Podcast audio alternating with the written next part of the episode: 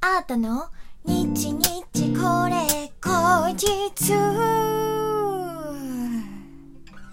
この番組は私シンガーソングライターあーたがひっそりゆったりお届けする一人語りラジオ番組です。本日は2021年6月の28日、あなたの日日これ後日第75回目の配信でございます。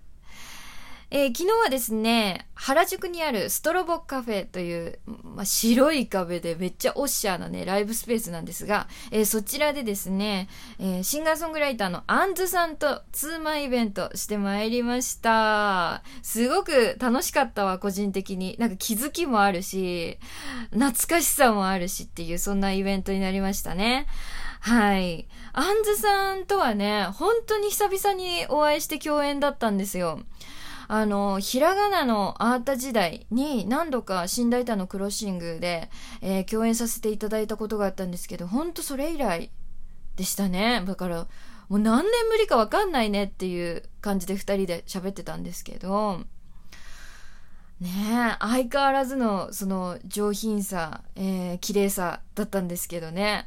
なんか昨日ツーマンしてね、多分ね、アンズさんはね、ずっと、ずっとあの感じで素晴らしい、素敵な女性だったんですけど、なんか、より、より好きになりましたね、昨日、ツーマンやって。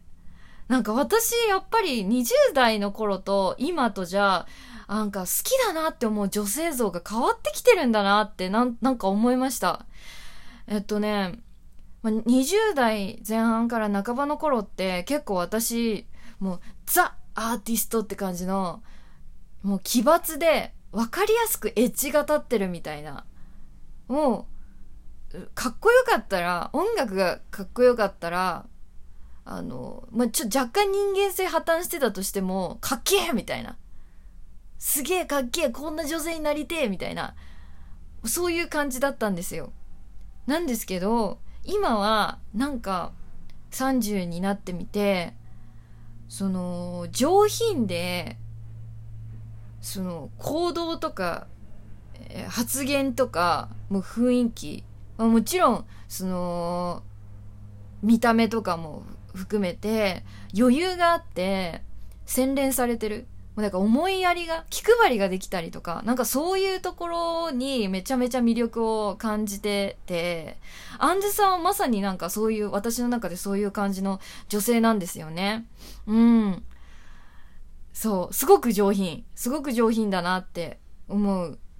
し、なんだけど、やっぱり、アーティストとして、その、ね、心の、ちょっと垣間見える、あのーゴリッとしたところ、エッジが効いたところ、みたいなのが、あのバランスがめちゃめちゃ魅力的だなと思って。あの、すっごい好きになりましたね、昨日共演して。うん。だしね、音楽もね、いいんですよ。あの、歌ってる時はね、なんか、たまにね、少年っぽさみたいのもね、垣間見える。不思議なバランス。すごく切なくて、儚くて、まっすぐな歌声をしていて、で、曲もね、あの、いい感じにね、あの、コード進行がね、いい、いい曲多い。いいんですよね。とにかく、だから聞いてもらいたいなって思う。うん。なので、ぜひ、あのアルファベットでアンズって調べてもらいたいんですが、えー昨日のね、えーアーカイブ、7月3日まで、あの、公開ということですのでね、気になる方はぜひ、アータのオフィシャルサイトなどから、えチェックしてもらえたらと思うんですが、えーアータ個人的にはですね、あの昨日、え出演した、その、ストロボカフェ、がですね、ひらがなアート時代に、もうスタッフさん含め、すごくめちゃめちゃお世話になってた箱なんですよ。だから、あの、ちょっと懐かしい曲。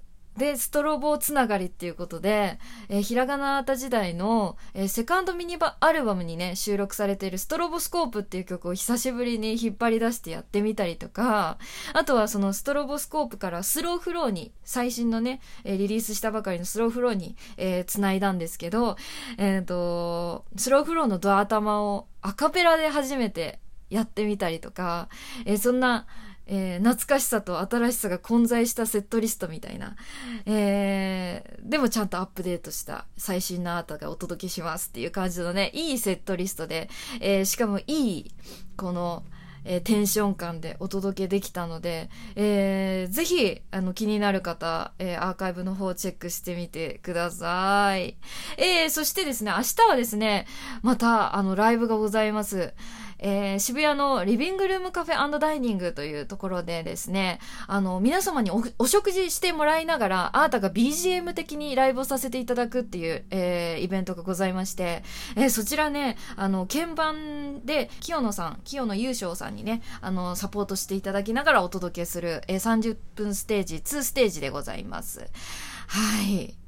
もうね、いいと思うわ。グランドピアノで久々に歌ったりなんかしちゃったりするのでね。しかも、ミュージックチャージ500円なんで、で、プラス、あの、ご飯を頼んでいただいたりっていう感じで、なので、ぜひご飯食べに、えー、ね、あの、会社帰りとか、ね、寄っていただけたらな、嬉しいな、なんて思いますので、ぜひぜひよろしくお願いいたします。さてさて、今日もですね、えー、リスナーの方からギフト届いておりますのでご紹介いたします。ラジオネーム天然ちゃん、えー、元気の玉、美味しい棒2つずつありがとうございます。前田チャンネルさん、本選投票券4枚ありがとうございます。小滝さん、指ハートと元気の玉ありがとうございます。西脇さん、美味しい棒と元気の玉2つずつありがとうございます。ペイペイさん、元気の玉ありがとうございます。音風さん、楽しいだけありがとうございます。ということで今日はね、月曜日、あなたの日日これ口実、えー、お便りのコーナーでございます。募集していたテーマは、あなたの一押し夏グルメ。やっぱりね、あの、夏グルメと言ったら、チュルチュルとす、ね、冷たい麺類がね、みんなお好きみたいで、そんなお便りがたくさん届きました。ありがとうございます。えー、早速ご紹介したいと思います。ラジオネーム西脇さん。私の一押しは納豆冷やし中華です。もう、この時点で美味しそうだわ。私最近納豆すごい好きで、毎日食べてるんですよ。ねえ。最高な食べ物だわ。えー、読みますね。学生の時、友達が教えてくれて、コスパの良さと満足感と美味しさで、夏の定番になった食べ物です。